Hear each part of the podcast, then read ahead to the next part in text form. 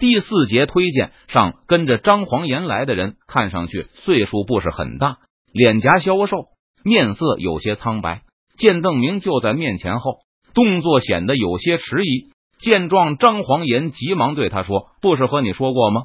保国公最喜欢的就是评理，尤其是对读书人。保国公是绝对不会受你们大礼的。”张尚书说的很对，邓明笑眯眯的说道：“虽然他只有二十岁出头，不过国公的爵位在手，理论上张黄岩见他都该磕头。不过邓明对亲王、郡王都不磕头。”以前自封提督的时候，见到黄岩只是拱拱手。现在当然不会接受别人的礼。这位先生怎么称呼？这位是晚村先生，草民吕留良。见过国公。张黄岩和吕留良同时答道。报上家门后，吕留良就又陷入沉默。听张黄岩把他的情况介绍给邓明。吕留良今年才三十三岁，十七岁时。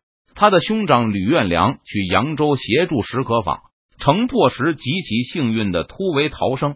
吕留良和侄子变卖家财，组织义勇军在太湖周围抵抗清军。他侄子吕玄忠比吕留良的年纪还要长，经张黄岩举荐，被鲁王授予都督牵事职务。鲁王和张黄岩在钱塘惨败，君臣逃亡入海，吕玄忠被清军追赶。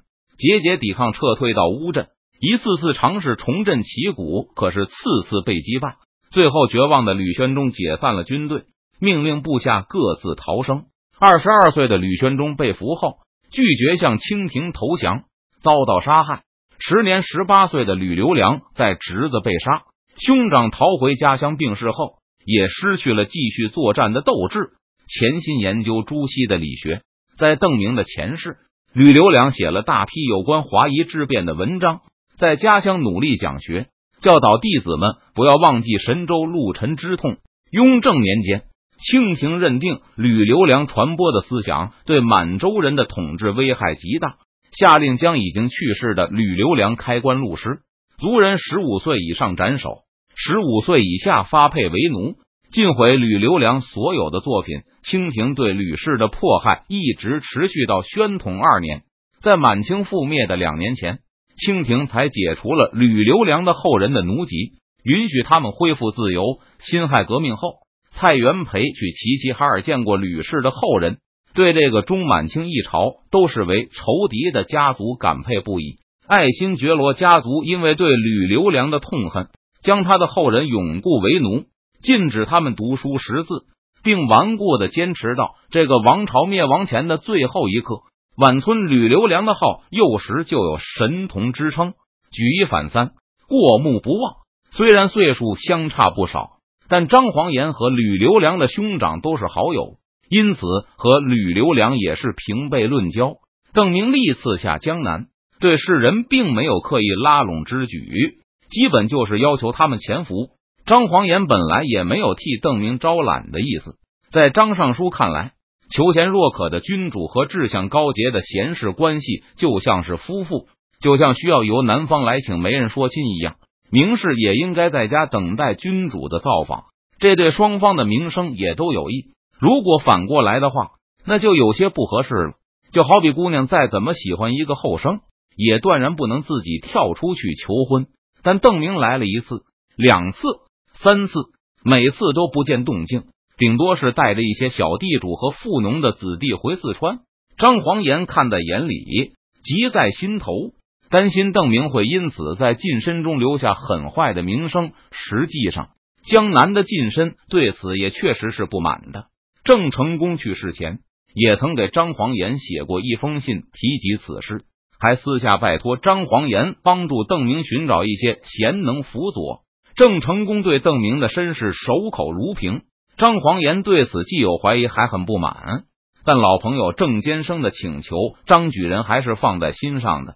上次听说川军东征时，张黄岩就琢磨着要引荐几个近身子弟给邓明认识。可惜听说邓明去缅甸勤王了，张黄岩无可奈何，最后和任堂一唱一和，把朱之瑜动员去四川了，算是聊胜于无。这次听说邓明亲自来了，张黄岩马上写信给吕留良，让他跟着自己来见邓明。吕留良的兄长们是张黄岩的好友，他的侄子还接受过鲁王的官职，本人也在鲁王的军中效力过，所以这是一个私交甚笃。而且政治派系属于鲁王一系的自己人，虽然帮邓明结交近身是郑成功生前的嘱托，但这并不妨碍张尚书优先把鲁王系的近身介绍过去。虽然吕留良祖上世代是明朝的官宦人家，但他和侄子起兵响应鲁监国时，已经把祖先的产业尽数变卖。后来兄长也是死于饥寒，吕留良此时身无长物，只靠教书为生。因此，接到张黄岩的书信后，也没有太多牵挂，带着妻儿就赶来镇江。之所以邓明对拉拢近身不热心，就是觉得自己没有什么拿得出手的位置。这些近身大多在家乡有产业，若是让他们抛家弃业去四川的话，不给他们一官半职，就有违这个时代的观念了。在一般人看来，也是邓明在侮辱那些投奔他的人。因此，邓明只招收小地主和富农的子弟，让这些人去当教书先生，不算羞辱，他们也不会心生不满。听说这位吕晚村虽然是近身，但能安心做学问、教书后，邓明当然也非常高兴。而且从张黄岩的介绍看，他还是一流的学者，虽然只有三十多岁，却是江南的理学大师和著名的书法家。最近，草民一直在和黄黎州讨论诸子。三人坐定后，吕留良告诉邓明，他这两年和黄宗羲常常在一起研究学问。上次钱谦益和黄宗羲还派弟子来过邓明军中，不过邓明没有盛情邀请，而是客气的给了他们一些盘缠，打发走了。听说此事后，江南的近身颇为失望，和张黄岩的看法差不多。江南近身就好像是怀春的少女，见邓明迟迟不来提亲，就丢出了一块香帕。但邓明却不趁机搭话，这简直就像是公开的拒绝。因此，这次吕留良来时，黄宗羲等人也反应冷淡，认为吕留良实有是白跑一趟。在邓明的前世，吕留良后来和黄宗羲绝交，因为吕留良认定满清入关就是王天下，宁可落发出家，也绝不接受康熙皇帝的征召。而黄宗羲坚称康熙乃是天生圣君。痛骂明朝昏庸无道。后来，黄宗羲的弟子是清廷的积极合作者，而吕留良的弟子四处奔走，要驱逐鞑虏，二人自然分道扬镳。不过，现在吕留良和黄宗羲的关系还没有到这个地步，所以他来邓明军中也有为朋友投石问路的意思。除了吕留良之外，张黄岩还写信给另外一位名士张岱，邀请他来镇江见邓明。张岱一样是鲁王的积极支持者。鲁监国和张黄岩逃出海后，张岱也心灰意冷的回乡了。就像郑成功是钱谦益的弟子，所以他入侵长江后，首先想到的就是钱党的士人。张黄岩看到邓明实力膨胀，大有重返江南之势，就希望鲁王的支持者能抢先一步构成邓明的士人，近身班底。不过张岱并没有应张黄岩的邀请而来。而是打算先观察一下吕留良的遭遇。若是邓明依旧对江南近身一副爱搭不理的模样，对张黄岩推荐的人敷衍了事，那张岱也就可以确定邓明确实如传言所说唯利是事，把世人视为可有可无，那他也就不来自取其辱了。听完张黄岩的介绍后，邓明对吕留良表现的极为热情，这让张黄岩暗中出了一口大气，胸中大石落地。吕留良也是喜出望外，感觉邓明蔑视世人的传言与事实完全不同，而他们两个都不知道，邓明此时心里正在暗暗高兴。一个家道中落的近身，还是有名的饱学之士、理学大师，大概一个教授的职务，加上一份丰厚的薪水就够了，完全不需要拿出官职来外劳。谁说便宜没好货？不过吕留良的表现始终让邓明感到有些古怪。对方显得心事重重，而且一口一个草民的。按说近身不应该这么自贬身份。当吕留良又一次用草民自称后，邓明按捺不住，即使是晚村先生没有功名，也不必如此自谦吧？这句话，邓明觉得没有什么，哪知道吕留良却如遭雷劈，脸一下子涨得通红。邓明不知道自己说错了什么，转眼一想，就猜测多半是对方以为自己讥讽他没有真才实学，所以居然连个功名都没有，人各有志。晚村先生视功名如粪土，正是大自在。吕留良年纪轻轻就在儒学研究上颇有名气。张黄岩介绍这一点时，语气中都满是钦佩之意，所以邓明觉得自己这句话肯定没有错。吕留良只是不想考，不是考不下来，却不想这句话让吕留良面红如赤，疼得从座位上站起来。国公责备的是草民名节有损，难堪重任。邓明完全不知道对方在说什么，但终于意识到自己肯定是错上加错了。张黄岩叹息了一声，他早就认为邓明的师傅水平有限，所以断定邓明这句话是无心之语。邓提督永历七年，晚村去参加过达子的科举，抗清失败后，吕家一贫如洗，侄子壮烈殉国，兄长在贫困中去世，吕留良就参加了清廷的科举。想为自己免去徭役、赋税，凭借吕留良的才学，他也轻而易举的拿到了功名。不过事后吕留良就后悔了，觉得这是一失足成千古恨。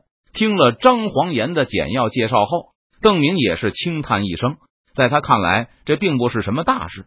不过转念一想，这是因为邓明来自未来，他对满清并没有深入骨髓的痛恨。而这个时代的士人参加满清的科举，大概就相当于在抗日侵华期间接受鬼子的位置。